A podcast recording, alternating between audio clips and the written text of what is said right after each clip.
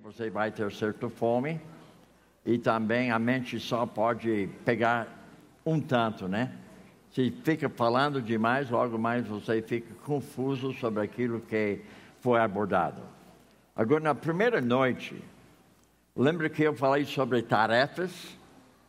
E eu havia lhes dito como nós devemos fazer essas tarefas durante o tempo que estou fora. Então você vai para a página 26, página 26, número superior. E em cima fala guia de estudo para devocionais diárias. Então lembre que eu havia falado para vocês que cada lição tem o mesmo formato. A primeira página, propósitos. A segunda página, princípios.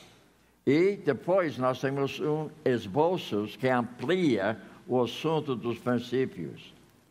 Depois nós temos justamente a parte de tarefas e a guia de estudo para devocionais diárias.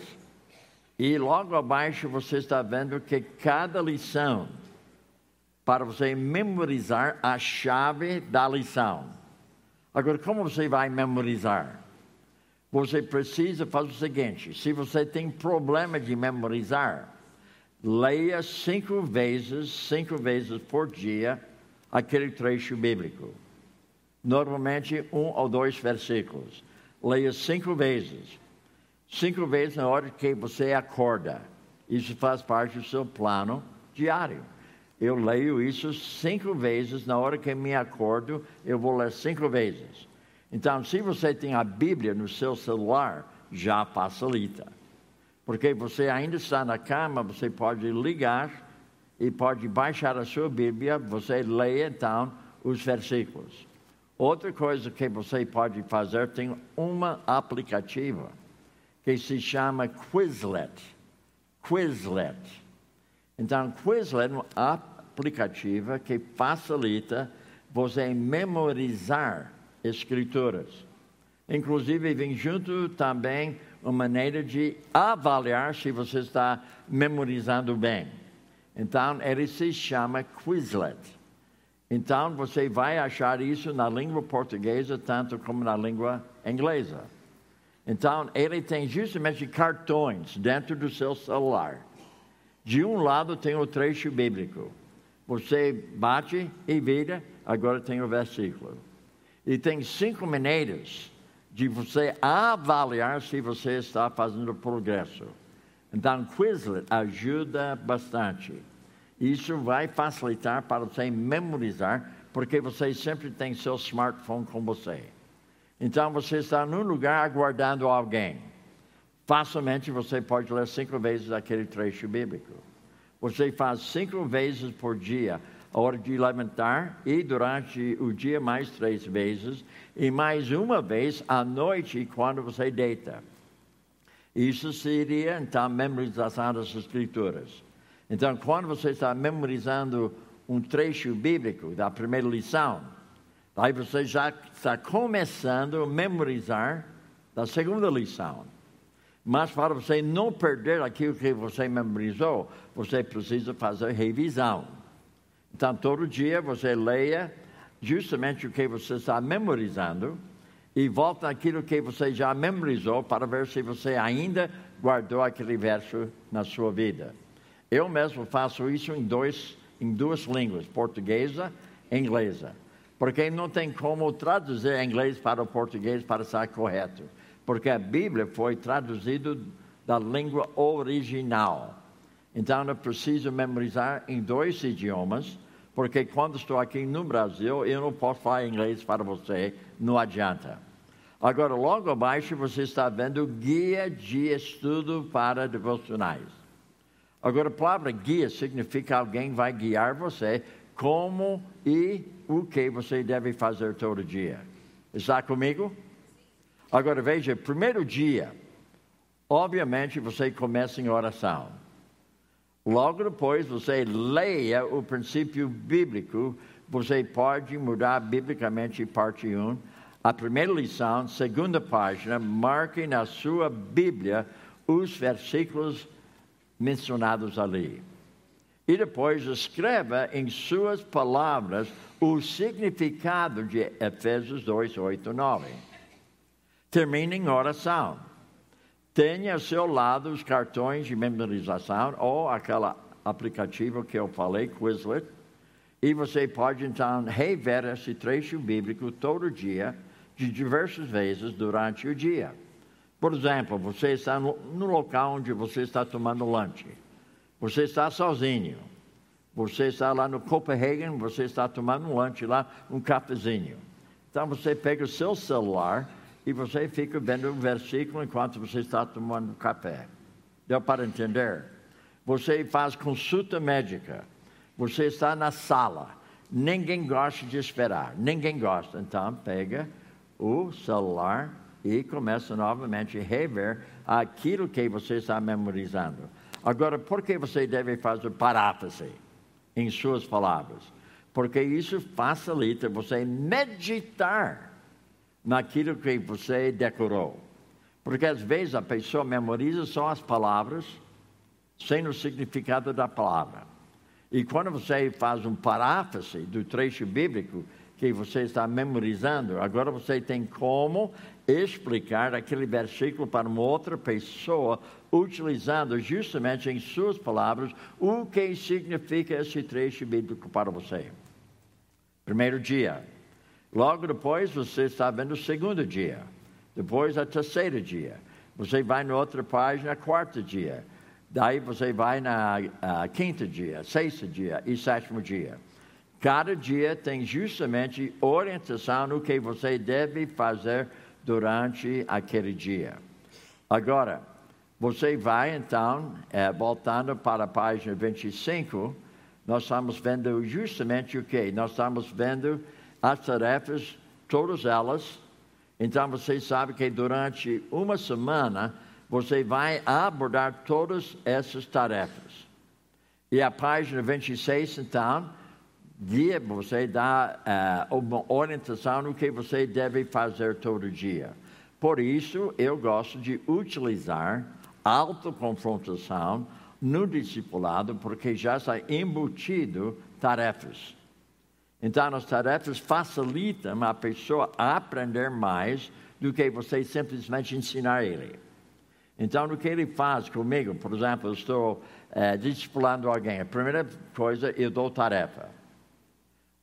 A semana seguinte, ele vem com as suas tarefas, nós vamos passar uma hora e quinze minutos falando das tarefas que ele havia feito. Às vezes eu tenho que corrigir algumas coisas. Às vezes eu tenho que ampliar que ele, algo que ele não percebeu.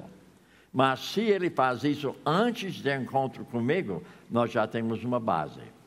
Mas se eu fico abordando a lição sem as tarefas, ele vai anotando, então ele vai esquecer algumas coisas. Então eu acho melhor dar as tarefas para ele, para eu verificar o que ele entendeu, o que ele não entendeu, aquilo que ele não entendeu, eu vou ampliar.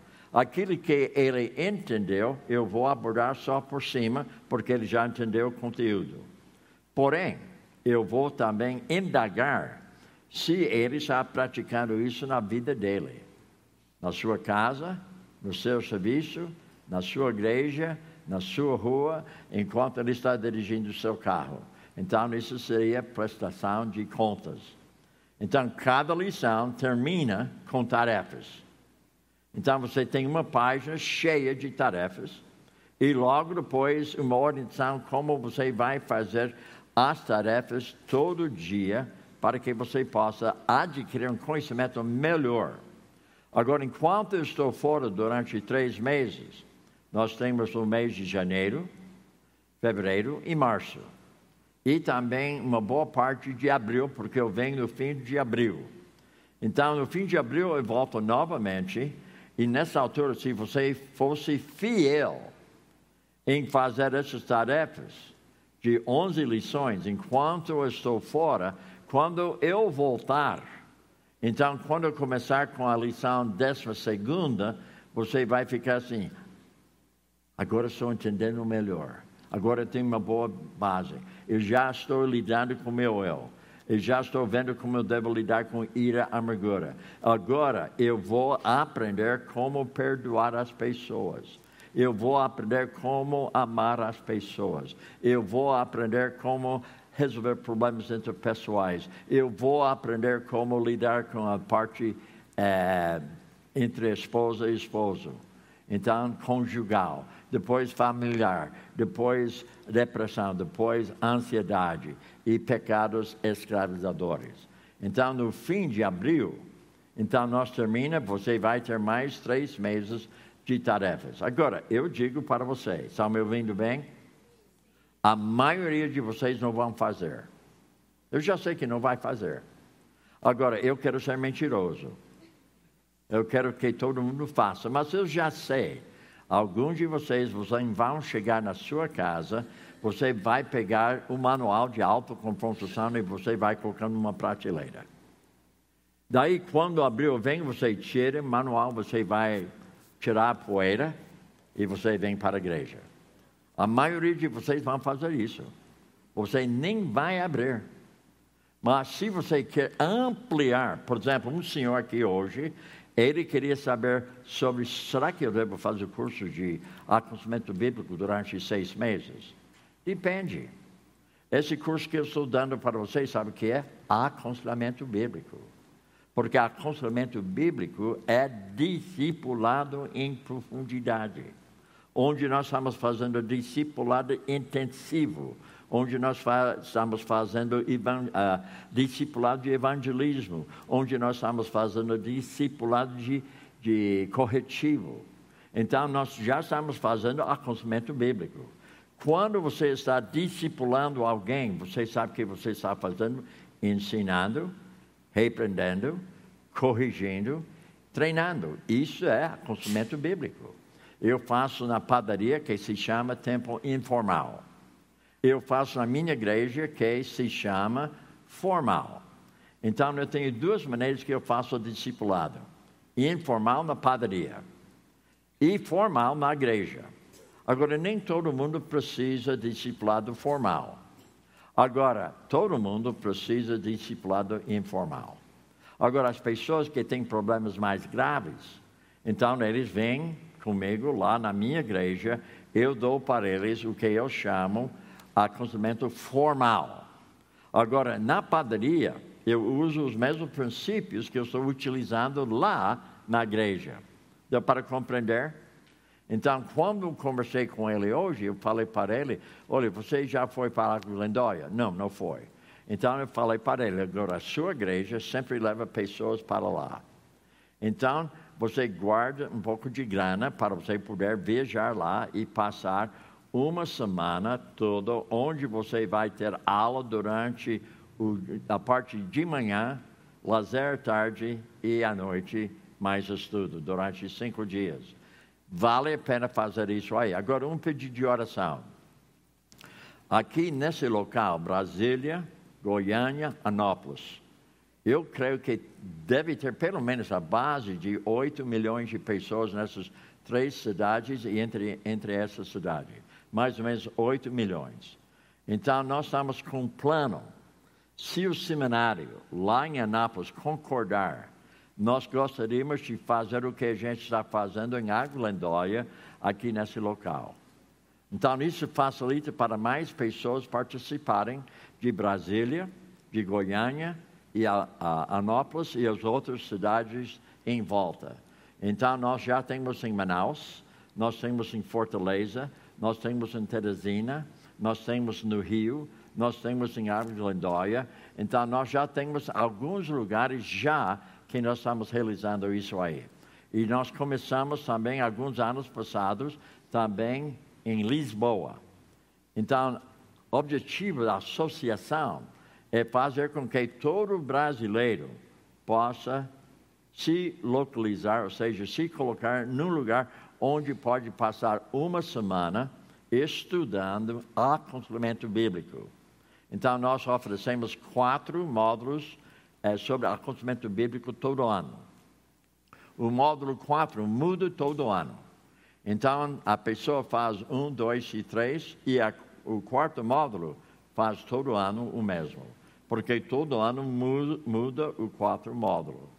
E também nós oferecemos lá, e alguns de vocês haviam feito autoconfrontação durante a semana toda. Agora lá você tem mais tempo, aqui eu tenho mais, menos tempo. Eu tenho tido o quê? Aqui 12 aulas, 12 aulas. Lá você vai ter 30 aulas de autoconfrontação. Mas aqui eu só poderia dar 12. Então, dando 12, eu não posso dar 22 lições em 12, ou seja, em 12 aulas. Não tem como. Mas lá você tem aula de manhã e à noite. Deu para compreender? Muito bem. Então, vamos então para a página, se me engano, 171. Vamos ver se eu acertei ou não. Isto, a décima primeira lição. Agora o assunto ira e amargura. Está ouvindo bem lá no fundo? Todo mundo está acompanhado bem comigo? Todo mundo acordado? Ah, muito bem, ótimo, muito bem.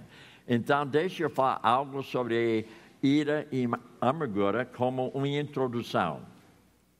Quando você não cuida a falta de paciência, logo mais você fica irritado. Quando você não cuida irritação, logo mais você tem uma ira. Quando você não trata a ira, logo mais amargura. Então, uma puxa a outra. Então, falta de paciência, você não trata, logo mais você tem irritação. Depois da irritação, você não tratou, você tem uma raiva, uma ira. E quando não trata a ira, você vai ter justamente amargura no coração. Agora, nessa lição, eu vou ampliar sobre esse assunto de ira e amargura. Mas você tem que lembrar que começa na área de faltar paciência. Você já viu uma, uma pessoa no carro, no trânsito, com raiva, mas começou primeiro falta de paciência. Então, quando nós fomos lá no, no, na churrascaria ontem, tinha muito carro aguardando lá para entrar.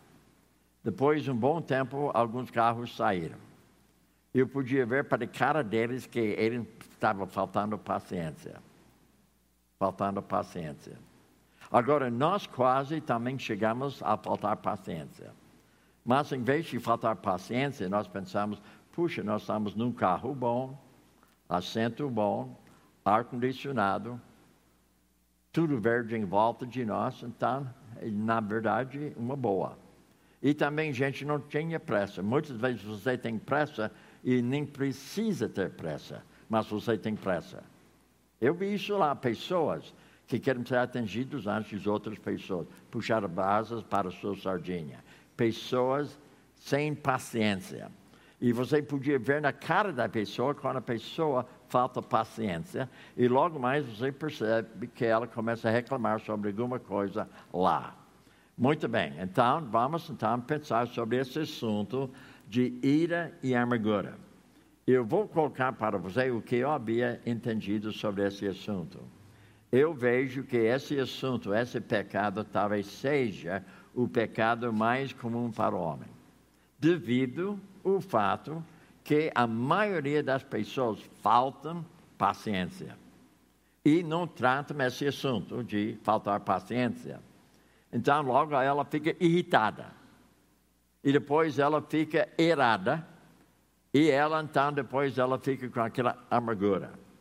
E essa amargura é como se fosse ela se queimando por dentro e dá aquele cheiro ruim, porque ela está queimando por dentro com amargura ninguém quer estar com ela.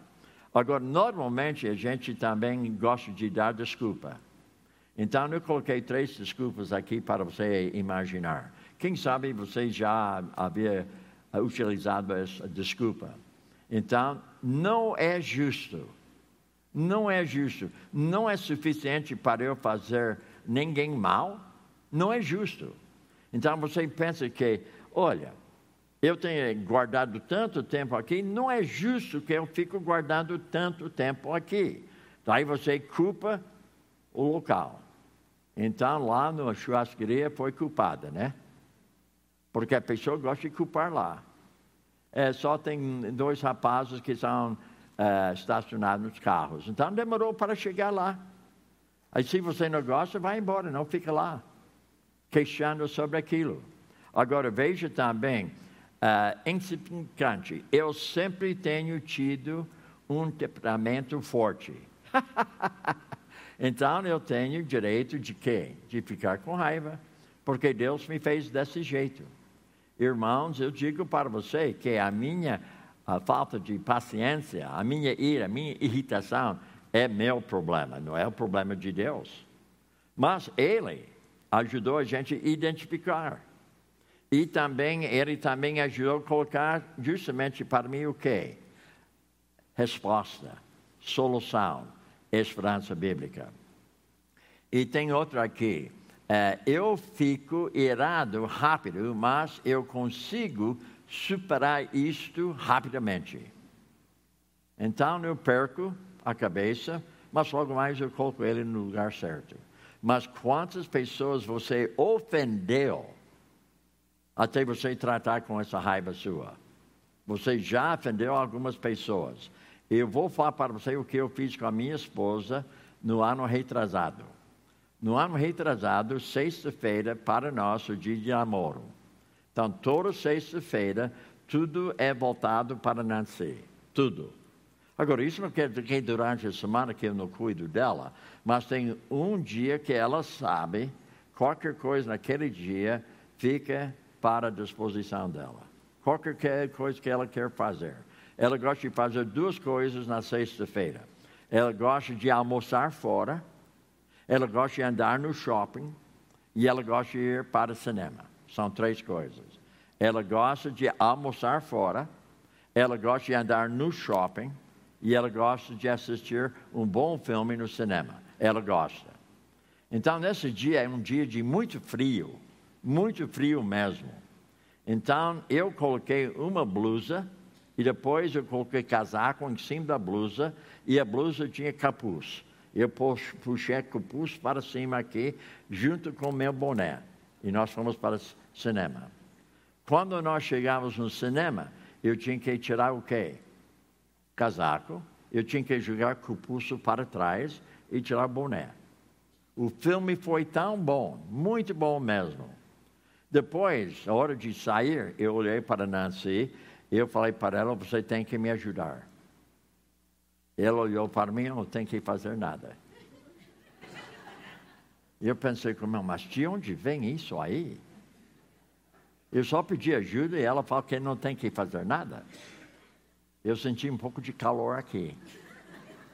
Mas eu já sabia que não é bom brigar no cinema. Então nós saímos do cinema, ou seja, da, da sala lá, e nós pegamos o corredor. Calor aqui. Eu pensei comigo, não é bom brigar no corredor. Então não briguei. Logo nós chegamos no carro. Ainda tinha calor aqui no pescoço.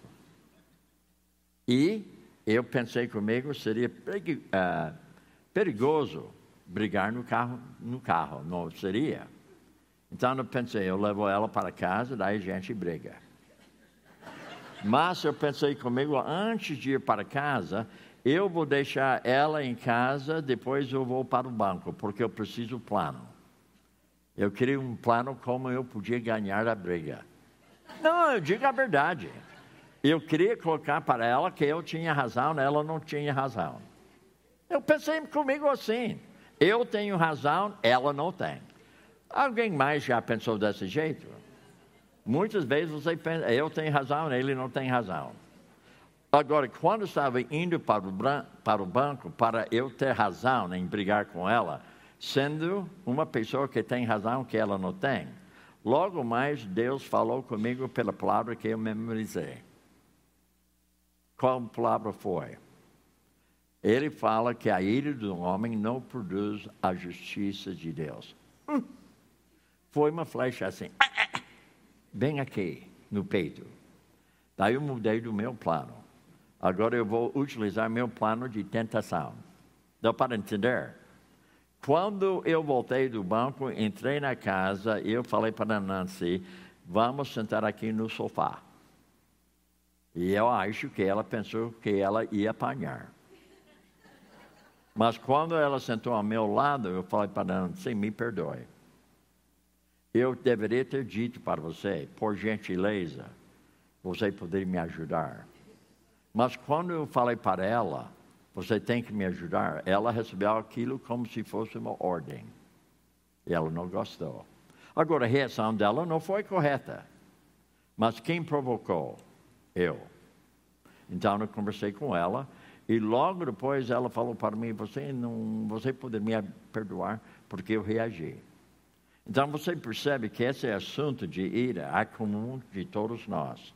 Não tem pessoa aqui que está me ouvindo hoje que não tem tido problema de ira ou raiva ou falta de paciência com alguém. Todos nós temos esse problema. Por esse motivo, essa lição é tão boa, porque ela fornece para mim quatro coisas importantes. Quatro elementos especiais, ou seja, essenciais. Entender meu problema da perspectiva bíblica no coração do Bill, ação do Bill e emoção do Bill. Então, quando estava indo para o banco, eu, eu queria um plano para vencer a discussão com a minha esposa. Pensando que eu tenho razão, ela não tem. Ela reagiu e eu só falei, tem que me ajudar porque ela reage. E logo mais eu percebi meu problema. Eu podia, poderia ter dito de uma outra forma. Porque não que eu estava querendo mandar, mas sai da minha boca como se fosse mandando. Então eu provoquei. Agora, qual a solução? Então eu verifiquei meu plano de plano diário que eu preciso ser uma pessoa perdoadora. Então eu já havia decorado outro versículo que eu devo perdoar como Deus em Cristo os perdoou. Agora, quando Ele me perdoou, eu mereci? Não. Então a minha esposa merece minha perdão? Não, ela não merece. Mas devido à graça de Deus, eu vou dar para ela o que ela não merece, em vez de dar para ela o que ela merece. Deu para entender a diferença? Então, você percebe que eu usei dois elementos essenciais. Eu havia identificado meu problema, eu vi a solução do problema comigo, que seria minha esperança. E depois uma mudança. Essa mudança, como eu vou abordar isso com ela de uma forma que ela possa entender que eu já havia perdoado ela. Deu para compreender? Agora, depois vem a prática. Essa prática resulta em mudança permanente. Quando eu voltei do banco daquele jeito, eu estava aliviado e ela foi aliviada. Então você percebe, essa lição aqui é extremamente importante, porque cada um de vocês Durante essa semana houve momento que você faltou paciência para alguém. E ao mesmo tempo que você faltou paciência, você deu para si mesmo razão. Eu tenho razão em não ter paciência para contigo, porque você me deixou com raiva. Ninguém pode deixar você com raiva. Agora, vamos então para a página, ou seja, ainda na, na, na, na capa, vamos grifar algumas coisas.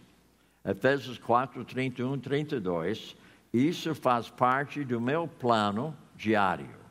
Então, todo dia eu penso desse jeito. Mas há momentos que acontece alguma coisa que eu esqueço de pensar desse jeito. Mas todo dia, enquanto estou tomando banho, eu falo esse trecho bíblico para mim mesmo.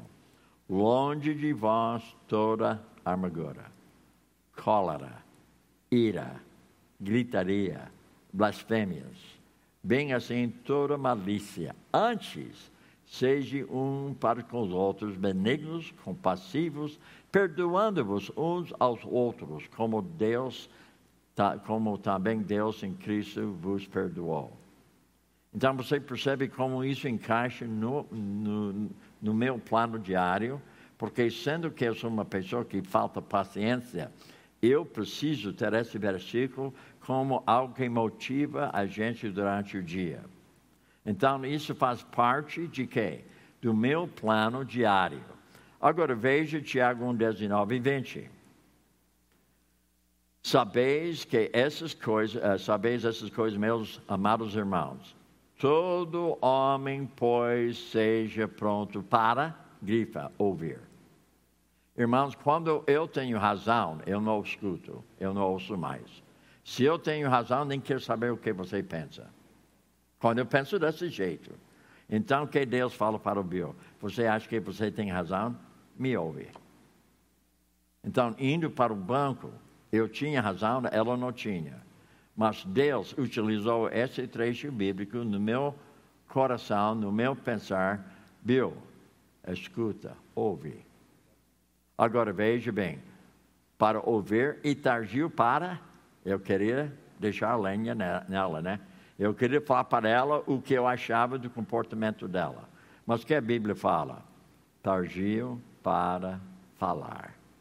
E targio para irar-se. Grifa, ouvir, falar, irar. Grifa também porque a ira do homem não produz a justiça de Deus. Então, isso faz parte do meu plano de tentação. Quando estou tentado, primeira coisa, Pare de falar, fica ouvindo. Não fale.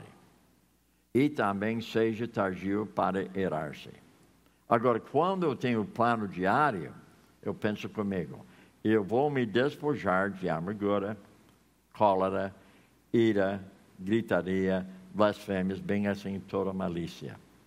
Agora, revestimento, antes uns para com os outros, benignos, compassivos, perdoando-vos uns aos outros, como também Deus em Cristo vos perdoou. Então, grifa três palavras: longe, sede e perdoando-nos. Perdoando-vos.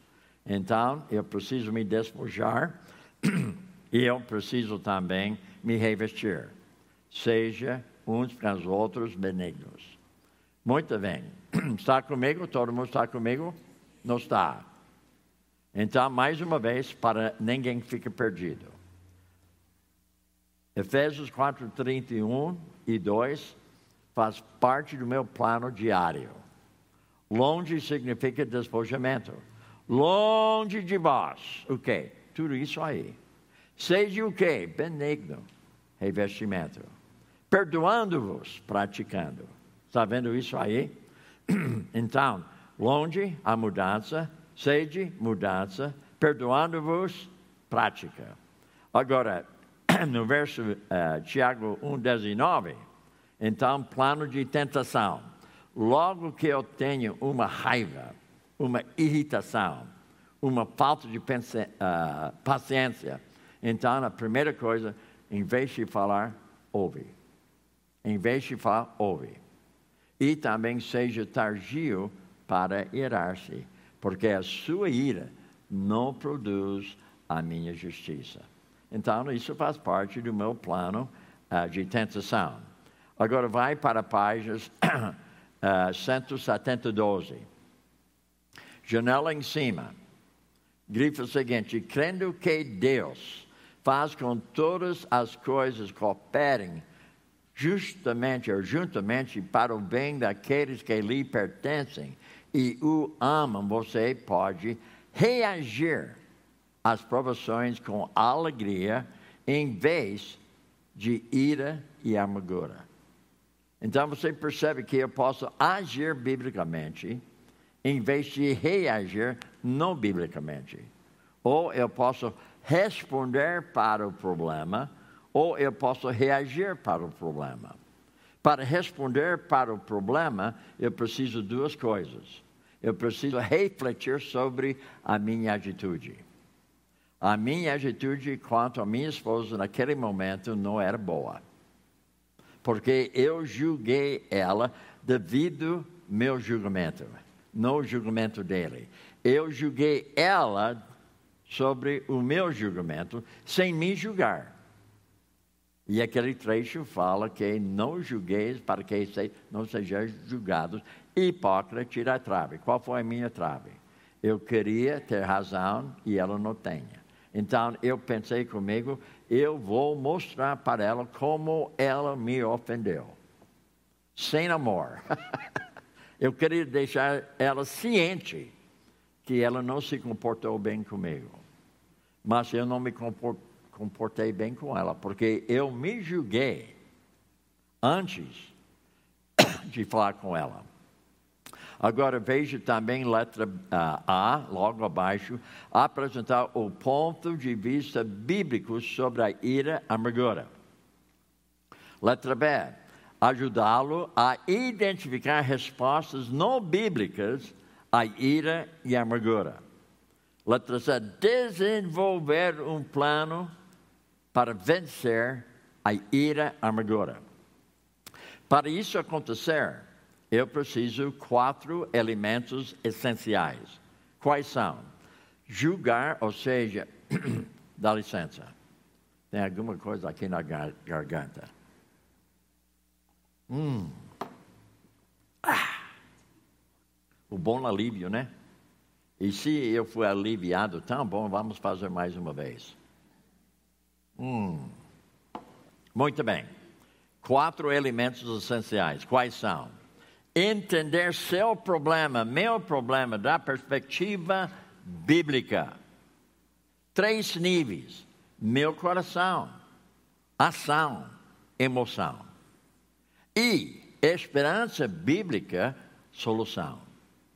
Mudança bíblica, então eu preciso me despojar, revestir, para que eu possa atuar numa renovação da minha mente para que eu possa experimentar a boa, agradável, perfeita vontade de Deus. Quando eu voltei para casa conversar com ela, eu estava experimentando a boa, agradável, perfeita vontade de Deus com a minha esposa. Normalmente você pensa que a vontade de Deus é um local. Eu digo para você, ao meu ver, a vontade de Deus, um relacionamento com Ele, que facilita seu relacionamento com as outras pessoas. E quando você tem esse bom relacionamento com Deus e outras pessoas, você sabe onde você deve estar. Deu para compreender? Agora, eu preciso praticar. Essa prática, eu preciso ter plano. Agora, esse plano diário já facilitou para eu ver que eu pisei na bola. Então, eu coloquei a parte de tentação seria melhor ouvir do que falar. Daí, quando eu chamei ela para sentar ao meu lado, logo eu falei para ela: me perdoe, não dei razão nada. Depois eu fiquei só ouvindo. Deu para entender como os quatro elementos essenciais fazem parte de acontecimento bíblico e também discipulado em profundidade. Vai para a página 173, janela em cima, grifo seguinte: Liderar biblicamente com a ira e a amargura requer obediência completa à palavra de Deus em todas as circunstâncias, com todas as pessoas, ainda que os seus sentimentos ordem ao contrário. Quando tinha aquele calor aqui, sentimento estava mexendo com a minha parte física, porque por dentro eu fiquei nervoso com ela. Fiquei, gente, fiquei nervoso com ela. Eu sei que você pensa, o pastor, será que você fica nervoso? Há momentos que eu fico.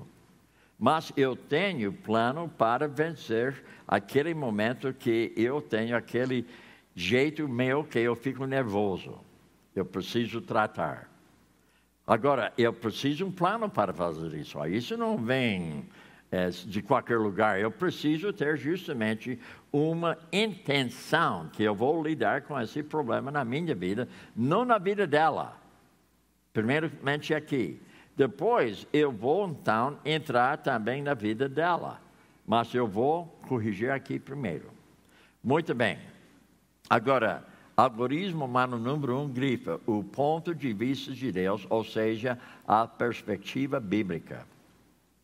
Grifa Gálatas 5, 19 a 20 e grifa amargura relaciona-se com a ira e demonstrando uma grande insatisfação com a soberania de Deus em sua vida. Então, quando estava lá no cinema, estava debaixo da soberania de Deus. Deus foi soberano comigo. Ele permitiu aquilo para ensinar que o Bill ainda tem problema com quê? Falta de paciência. Deu para entender? Agora, Gálatas 5, 19 e 20 nos fala das obras da carne. Uma delas, sabe o que é? Ira. Então você precisa frisar no seu problema de acordo com as obras da carne. Uma delas para mim é ira. Então eu tinha que colocar isso no meu plano diário, que o Bill, ele tem problema em faltar paciência, irritação, ira e amargura. Como eu vou lidar com isso aí? Então eu quero verificar na palavra quais são os despojamentos aqui e que seriam os revestimentos aqui, e que seria o meu plano diário para eu vencer esse problema que eu identifiquei. E um plano de tentação, quando tem momento que não espera que algo assim aconteça. Lá no cinema, jamais pensei que, que ela teria dito para mim: não tem que fazer nada. Eu não pensei nisso. Muito bem, a água é boa, né? Cristalina. Muito bem. Agora vai para a página 175. Agora nós temos aqui respostas não bíblicas à ira e à amargura. Então você percebe desde a terceira lição, nós tivemos justamente em toda lição contrastes. Esse contraste aqui nós estamos vendo como você tem uma resposta não bíblica de ira e amargura, e depois nós vamos examinar respostas bíblicas para ira e amargura. Um contraste. Agora, na janela, grifo o seguinte: ao contrário, Deus e a sua carne está em contínuo conflito entre o bem e o mal. Todo dia tem esse conflito no seu coração entre o bem e o mal. Todo dia você tem que fazer uma decisão. Agora veja então e grifa, é, consequentemente você terá dificuldade para reagir às situações de grande carga emocional sem pecar. Então, como foi comigo lá no cinema? Irmãos, eu tinha naquele tempo 61 anos de casado com ela. Mas eu digo para ela, ainda hoje nós temos problema. Só que a gente sabe lidar com esse problema. No que o problema acaba, você já está sabendo como tratar com ele. O mais que você trata com ele, menos que ele aparece. Porque você tem plano diário. Agora, logo abaixo, grifo o seguinte: exemplos de atos não bíblicos registrados nas escrituras resultantes da ira e da amargura. Letra A. Caim, irado, matou seu irmão. Ele tinha uma reação não bíblica. A resposta dele não era bíblica. Ele sentiu, no nível de sentimento que revelou seu coração, que ele tinha raiva com Deus. E seu irmão foi aceito ou não foi aceito. Então, ele tinha uma raiva. E com essa raiva ele não tratou, ele matou seu irmão. Letra B, grifa. Simeão e Levi eram homens de vontade própria que assassinaram outros em sua ira cruel. Cru, cruel. Cruel. Então percebe mais uma vez uma reação não bíblica. Letra C. Saul ficou errado e tentou matar o seu filho mais velho. Então, ele não tratou com a ira, ele não tratou com ciúmes, ele não tratou com a falta de paciência, ele não tratou com a amargura que ele tinha no coração contra Davi. Letra F, grifa, ficou muito desgostoso e errado quando o Senhor mostrou compaixão para com Nínive então Deus o repreendeu e humilhou. Então ele foi tão santo que ele pensou consigo, o gentio, e eles não merecem perdão de Deus. Ele ficou com raiva que Deus perdoou eles. Letra C. Simão, em sua amargura, tentou comprar uma autoridade proveniente de Deus e foi publicamente repreendido por Pedro. Então você percebe aquilo que provoca a raiva em você? Agora você precisa responder em vez de reagir. Algoritmo no número 2 escreva maneiras não bíblicas de lidar a ira e amargura. Letra C. Controlar o mau humor no emprego, ou seja, presente de outras pessoas, e na igreja, frente dos irmãos em Cristo. Mas manter pouco ou nenhum controle em casa com seus queridos. Certa vez eu estava em São Paulo, eu era representante da missão Novas Tribos e eu morava em Minas Gerais. E todo fim de semana eu levava comigo uma equipe de representação da missão Novas Tribos e todo fim de semana estava em São Paulo, outra cidade perto de sul de Minas. Então, nessa vez eu fui hospedado numa casa de uma senhora que tinha uma voz maravilhosa. Quando nós fomos para a igreja com o casal e com seus filhos, ela cantava no coral e ela cantava também um solo, solo também.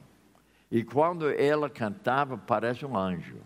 Parece mesmo. Até a cara dela. Tudo. Ela era bonita, cantava de uma forma bonita, uma voz suave, uma voz que você é, cativa você. Mas eu pensei comigo, mas ela é uma santa. Ela é que nem um anjo. Então, quando nós fomos para a casa dela para almoçar, eu ouvi ela conversando com seus filhos no quarto não foi a mesma voz. Não foi a mesma coisa. Depois do almoço, eu falei, Maria, poderia conversar com você? Posso. Agora, ela pensou que eu falar uma coisa sobre o cântico dela, né? Eu falei para ela sobre o cântico, mas eu falei para ela, olha, o que eu percebo, lá na igreja você é uma pessoa, na sua casa você é outra porque eu ouvi você falando com seus filhos. Aí ela começa a desculpar, dizendo que meu filho não, não me obedece. Mesmo que ele não obedece, não é para você gritar para ele. Mas ela gritava. Mas não foi aquele grito bonito, não, foi feio. Então, ela arrasou com seu filho. Agora, eu ajudei ela, até no fim ela me agradeceu, mas no início ela ficou chocada que estava confrontando ela. Mas eu falei em amor. Mas eu falei os fatos. Eu falei para ela: Olha, você canta tão bonita, você foi como se fosse um anjo lá. Mas quando estava ouvindo você lá no, no quarto do seu filho, eu pensei que era um diabo lá. Deu para entender, gente? Agora veja bem: tem pessoas que na igreja têm uma cara, no trânsito, trânsito tem outra cara. Tem certas pessoas na igreja, tem uma cara, na sua casa tem outra cara. Agora veja a página 176. Justificativas não bíblicas para a ira e a amargura. Quando você pensa que você tem razão, normalmente você não tem razão. Letra A grifa: responsabilizar outros ou as suas ações pela própria ira ou amargura, ou seja, você falou assim: Ele me deixou com raiva. Ele me deixou com raiva. Agora, você está vendo essa água aqui? Veja o que eu vou fazer aqui. Eu vou colocar essa água aqui nesse copo. Está vendo a água no copo aqui? Lá no fundo, está vendo essa água aqui? Agora, vamos supor que lá embaixo tem um pouco de areia, só pouco. Mas quando fica um copo assim, você nem está percebendo areia. Mas quando começa a mexer assim, o que acontece? A areia sobe. Então a pessoa, ela tem ira no coração, você mexe com ela, sai. Mas ela fala, mas ele me irritou. Ele me irou. A minha raiva é culpa dele. Então, ela falou para mim lá na casa dela que normalmente ela não tem problema com raiva. Mas quando os filhos irritam ela, ela tem raiva. A culpa dos filhos. Não é gente. Mas facilmente que a gente fala desse jeito. Então nós somos responsáveis. Quem que peca, morre. A alma que pecar, morra. Agora veja algoritmo, uh, ou seja, letra B. Alegar que as circunstâncias passadas, presentes ou ainda futuras o levam à ira ou à amargura. Então, eu estou culpando o que aconteceu ontem. Então, hoje eu não tenho paz, eu não tenho alegria, eu tenho uma raiva porque alguém ontem me ofendeu. Agora, eu estou dizendo que o motivo de não ter paz hoje que ele ontem me irritou. Ele tirou a minha alegria. Ninguém pode tirar a sua alegria. Você joga sua alegria para fora. Porque você irritou que nem essa água aqui cristalina, com areia embaixo, começa a mexer um pouquinho e sobe. Mas o problema não é a água. O problema é a areia lá embaixo. Então você precisa ter um filtro e tira a areia. E a mesma coisa, o filtro nosso, sabe que é? A palavra. Isso é o filtro. E o Espírito Santo facilita você fazer uso do filtro na sua própria vida. Jesus falou, Mateus 15, 18 a 19, o que está no coração do homem sai da boca dele. A boca está cheia daquilo que está no coração da pessoa. Agora, vai para a página 177. Aqui, ponto de vista bíblico sobre a ira. Como eu devo agir? Que seria o lado correto? A janela em cima grifa.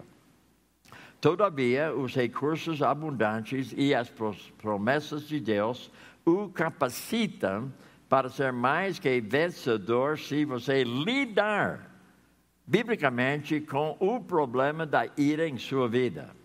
Então vamos ver alguns exemplos aqui. A ira de Deus. Letra A. Ele permanece santo e isento do pecado. Quando Deus, inclusive ele está irado todo dia, sabia? A ira de, de Deus está sobre todo homem incrédulo. Todo homem incrédulo está debaixo da ira de Deus. Deus tem ira todo dia contra o pecado. Todo dia Deus tem ira. Mas essa ira isento de pecado. Agora, quando você tem uma ira isento do pecado, então você pode errar-se. Porque essa ira não tem pecado. Agora veja a letra C. O favor de Deus dura para a vida inteira. Mas a sua ira, um só momento. Ou seja, ele tem momentos que ele manifesta essa ira contra o pecado do homem. Por exemplo, quando Jesus foi crucificado, Deus colocou a ira dele no seu filho, e seu filho levou seu pecado, ele levou a ira de Deus sobre a pessoa dele ao seu favor.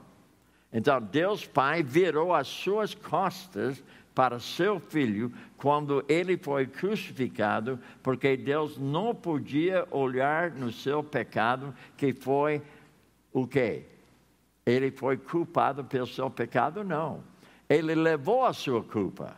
Ele levou a sua culpa na sua pessoa então a ira de Deus desceu sobre o seu filho Jesus, porque ele levou a sua culpa. Agora veja também, letra D. A ira de Deus dirige sempre contra a rebeldia e desobediência às suas ordens santas. Agora, certa vez eu estava na padaria fazendo discipulado eu vi uma pessoa tratando outra pessoa de uma forma não boa. Eu me levantei da mesa, fui falar com ele. Eu falei para ele que, olha, isso aí cria ira no meu coração contra aquilo que você está fazendo. Eu acho que, eu acho, eu creio que você está fazendo aqui isso ao contrário da Bíblia.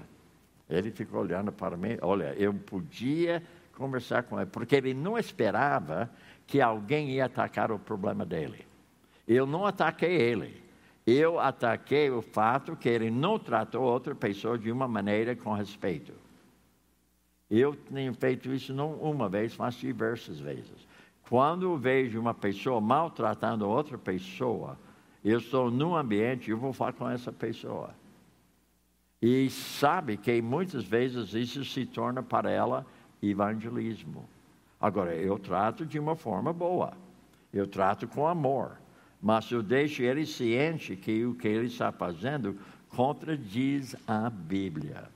Então, isso facilita eu dizer para ele: você sabe que todo homem vai prestar contas com Deus sobre suas ações, não somente você, mas eu também.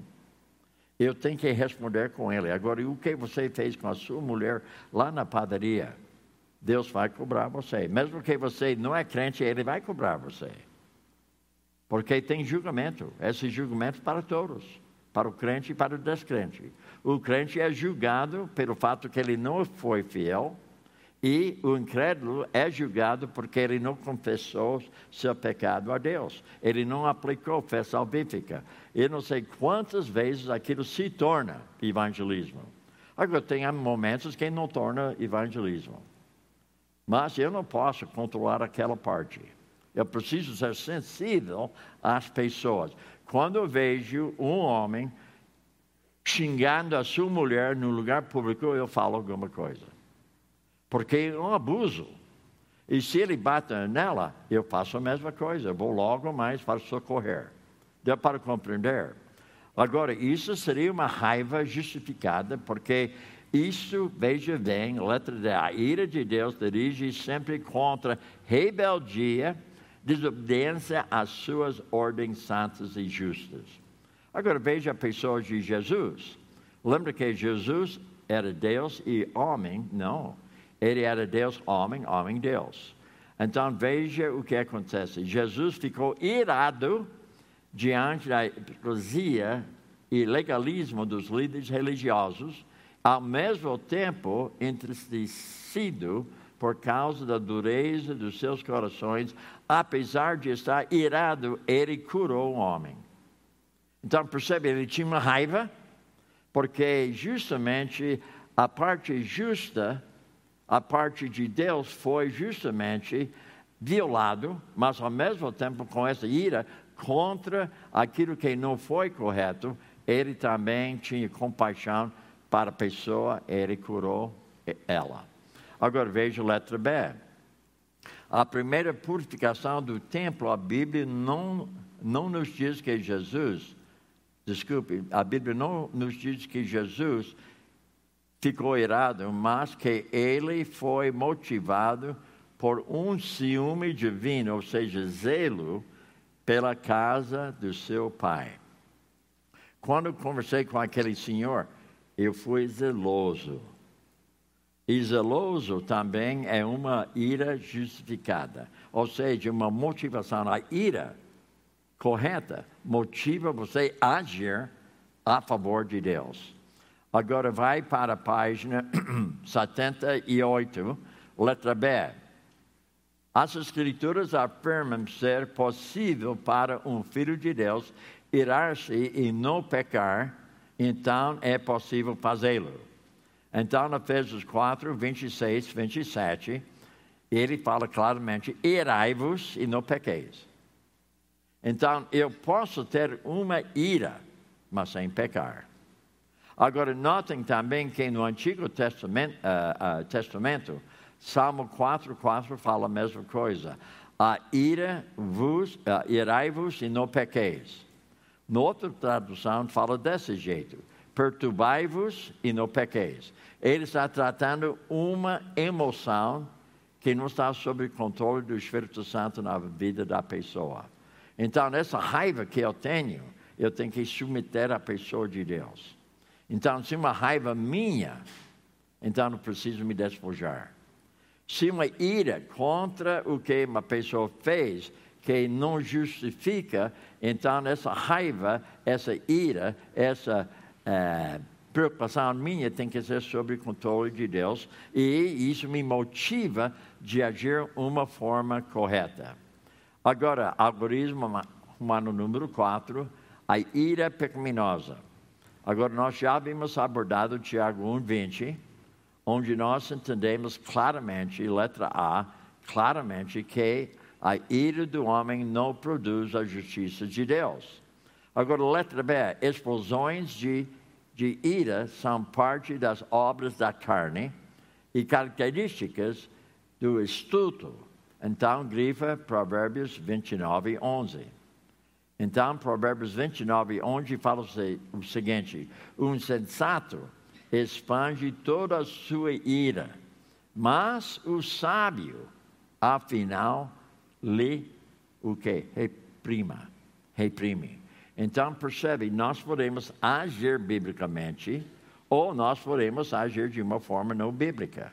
Então, Provérbios facilita você agir de uma forma correta, porque ele dá para você justamente como você deve se comportar. Mas, ao mesmo tempo, ele fornece o Espírito Santo que capacita você a agir daquela forma.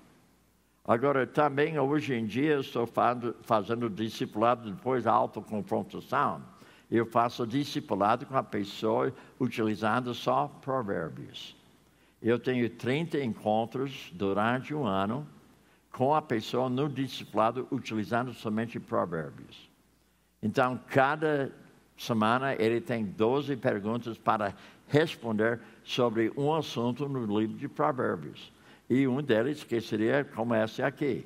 Como lidar biblicamente com ira. Muito bem, agora vai para a letra C. E grifo seguinte. É devastadora e está associada tanto com contendas e como a astúcia. Então, a ira está justamente ligado com esses outros atos na sua própria vida. Agora vai para a letra G. A sua ira pecaminosa quando você, primeiramente, é impulsivo. Ou você fica arado e não é misericordioso, não é compassivo, não é perdoador busca vingança e ira, ou seja, ignora o amor bíblico em sua vida. Então, grifa 1, 2, 3 e 4. E mais número 5, fale de demonstrar o fruto do Espírito Santo em seus pensamentos, palavras, ações. Grifa também número 6, usa palavras que não edificam. E uh, número 7, reage com ira para proteger seus direitos ou impor a sua vontade. Número 8, grifa. Cultiva uma ira contínua com outra pessoa ou permite que o sol se ponha sobre a sua ira. Vai para a página 179. Hein? Logo no embaixo, nós temos algoritmo no número 4. E devido ao nosso tempo, eu vou encurtar essa parte e você grife somente ira e homem interior. Quando se fala homem interior, está falando sobre a parte não orgânica, a mente e o coração do homem. Vai para a página 181. Ponto de vista sobre a amargura. Se não tratar a ira, logo você tem amargura. Aquele cheiro mau que vem do seu coração. Então, grifa o seguinte na janela lá em cima: amargura impede o seu crescimento espiritual, prejudica os seus relacionamentos. Agora, logo embaixo, nós temos uma resposta. Algoritmo romano número 3. Grifa, a amargura resulta de uma vida voltada para agradar a si mesmo, com frequência, ela caminha em direção a ferir outras pessoas e, não for tratada biblicamente, resulta em maiores pecados, por exemplo. Carece da graça de Deus, grifa. Causa problemas a outros, grifa. Contamina, mancha, deixa uma marca em muitos. E letra D, finalmente vai uni-lo às pessoas não piedosas. Agora vai para a página 173, onde nós havíamos começado com os princípios bíblicos. Então vamos abordar algumas coisas aqui rapidamente, onde nós estamos é, na página 173, princípio 48. Está comigo? Ótimo. Grito o seguinte: você deve ter domínio próprio, ser tardio para errar e rápido em lidar com a ira despojando-se de toda a raiva, amargura, exaltação, dissensão, fala abusiva e contenda. Agora, lembra que nós abordamos dois trechos bíblicos aqui que são chaves? Nós abordamos Tiago 1, 19. Eu devo ser o quê? Pronto para ouvir, tardio para falar, tardio para errar-se. Então, grifa novamente Tiago 1, 19. Então, nós estamos falando sobre justamente despojamentos e revestimentos. Pronto para ouvir, revestimento. Tardio para falar, despojamento. Agora também nós estamos vendo aqui também o plano de diário, ou seja, Efésios 4, 31, 32, grifa novamente nesse princípio bíblico.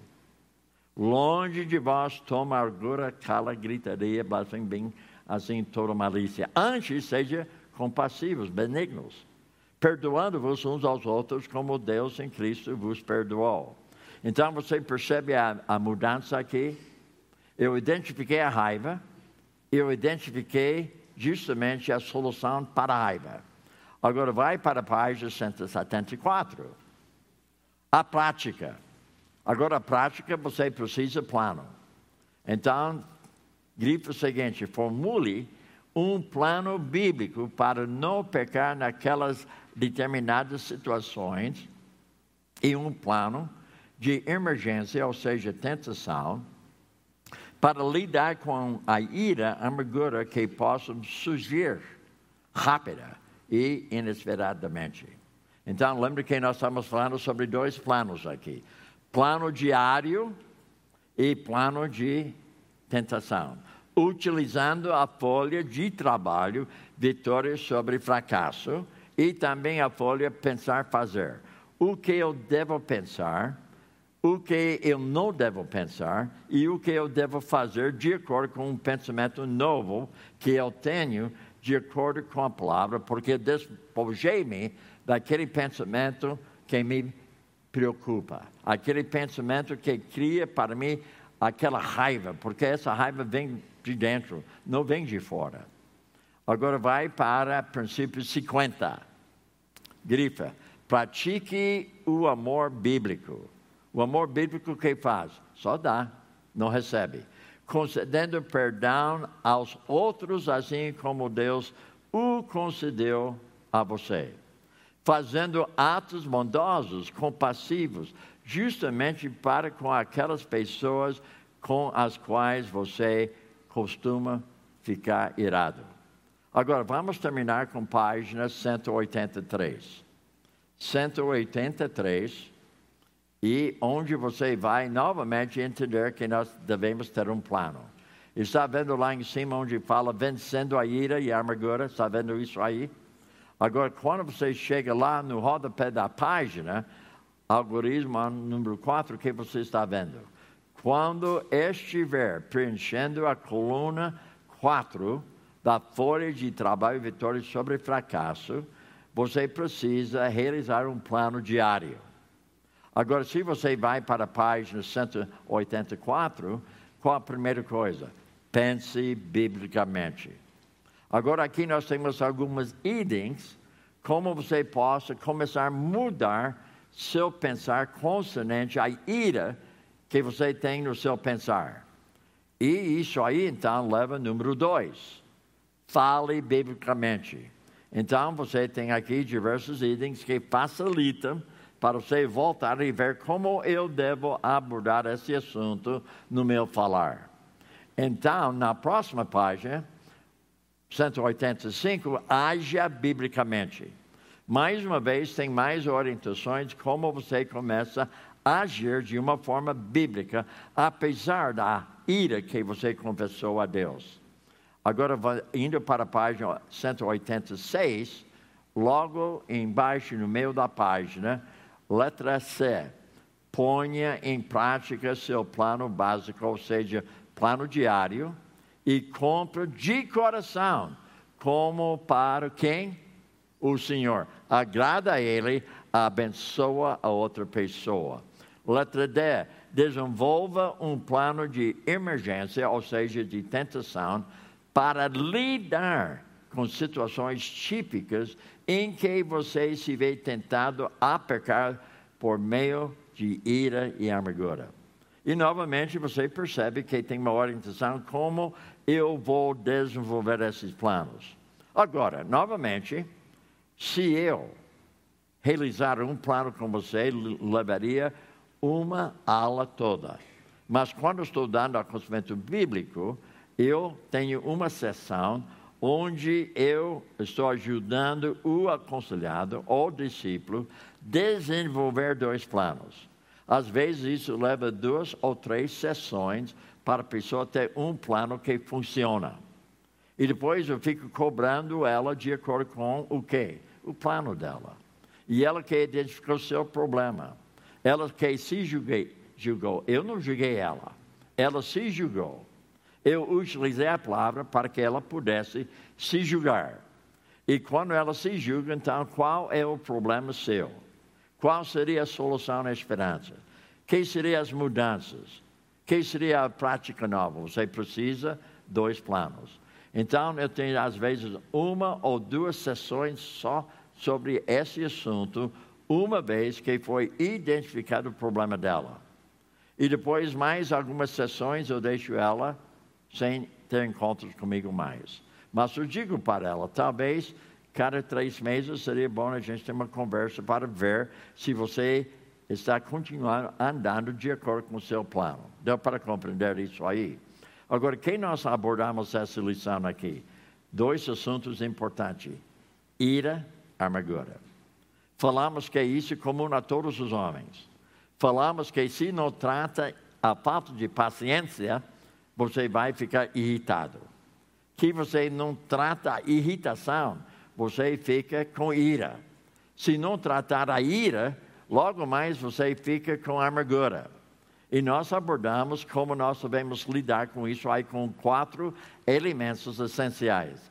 Primeiro, eu preciso identificar meu problema da perspectiva bíblica, três níveis: coração, ação, emoção.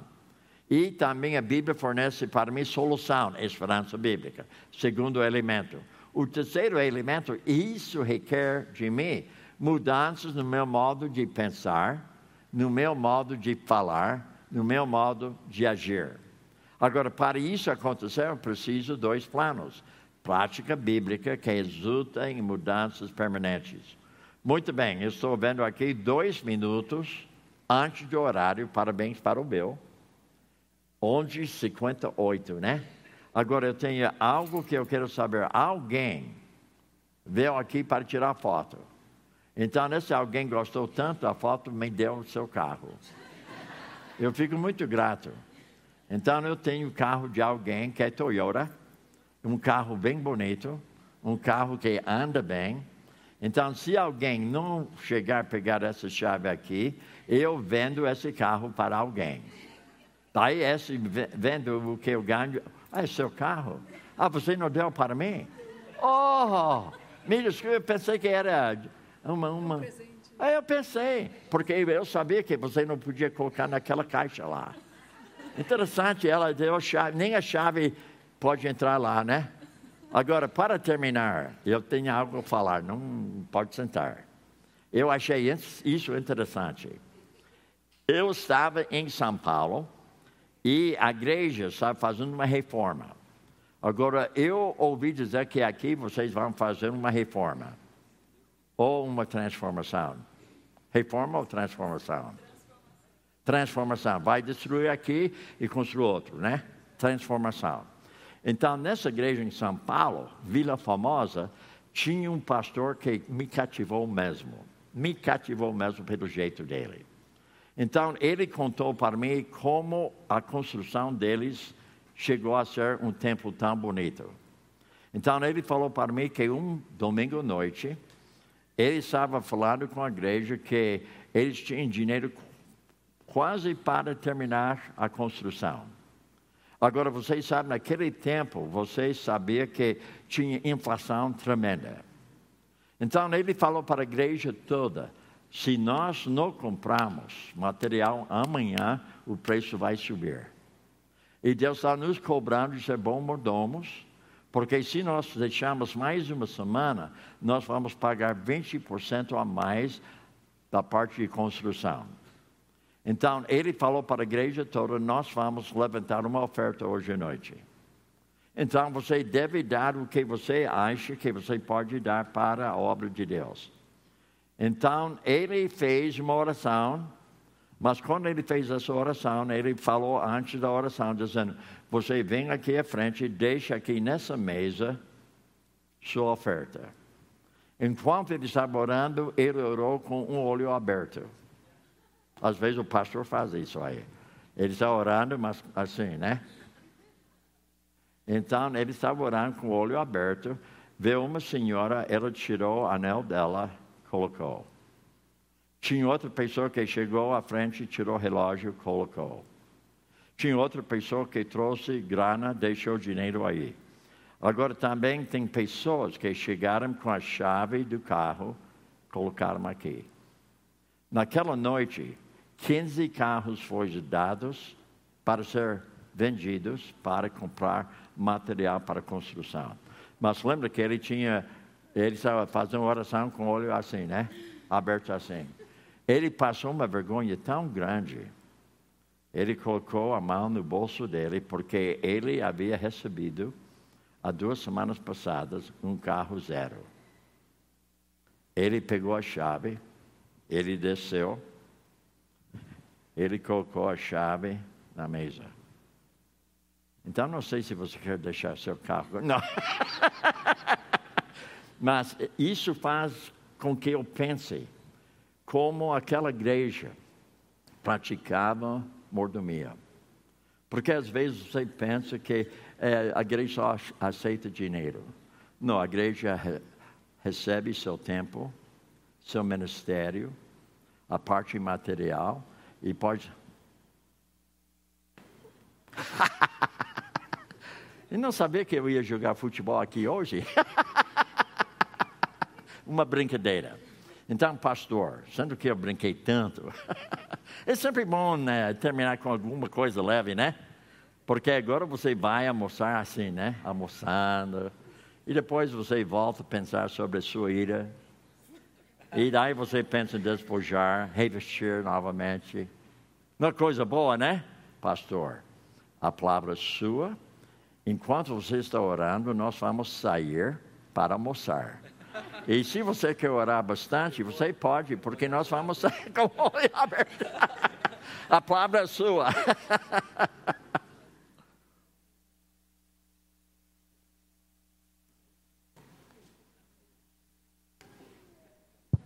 Eu vou olhar de olho aberto, orar de olho aberto, viu, gente? Uma listinha aqui.